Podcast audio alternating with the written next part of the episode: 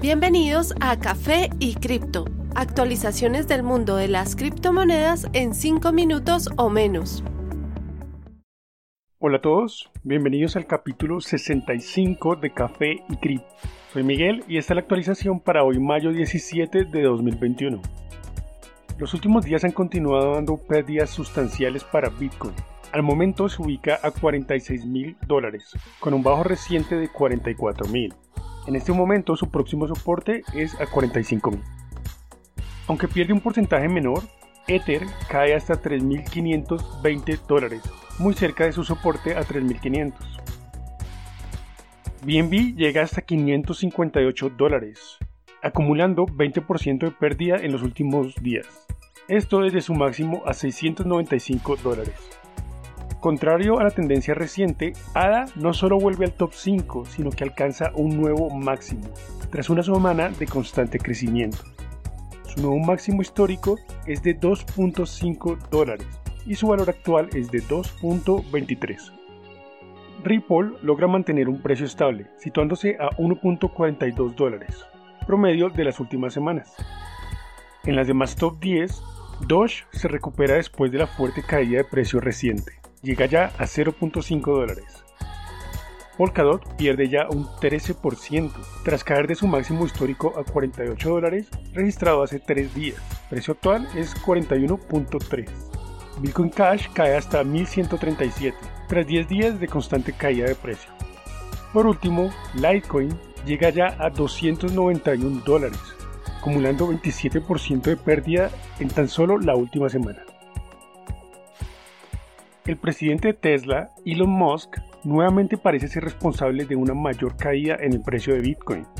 El billonario escribió en un tuit reciente que debido a todo el odio que ha recibido por parte de la comunidad cripto tras su previo anuncio, es posible que venda todo el remanente de Bitcoin en el portafolio de Tesla. En un tuit separado, Musk advirtió, Bitcoin es en realidad altamente centralizado, con la gran mayoría siendo controlado por un puñado de grandes compañías de minado. Una zona mina de carbón se inundó en Xinjiang, casi matando a mineros, y el poder de procesamiento de Bitcoin cayó un 35%. ¿Eso te suena descentralizado? En respuesta a esto, el precio de Bitcoin cayó por debajo de los 45 mil dólares ayer domingo.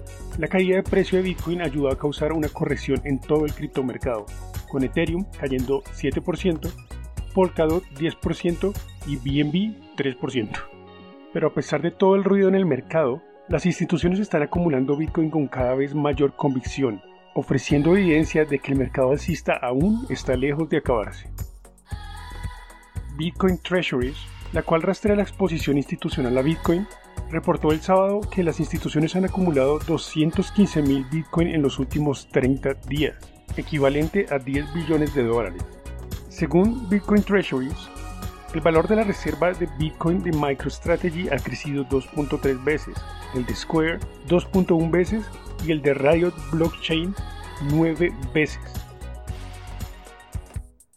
Plan B, el primer analista en aplicar el Stock to Flow Model en Bitcoin, predice que la criptomoneda principal podría tener un ascenso meteórico en los próximos meses en un tuit, le dijo a sus 457 mil seguidores que no se debe descartar un rally masivo de Bitcoin en el próximo semestre.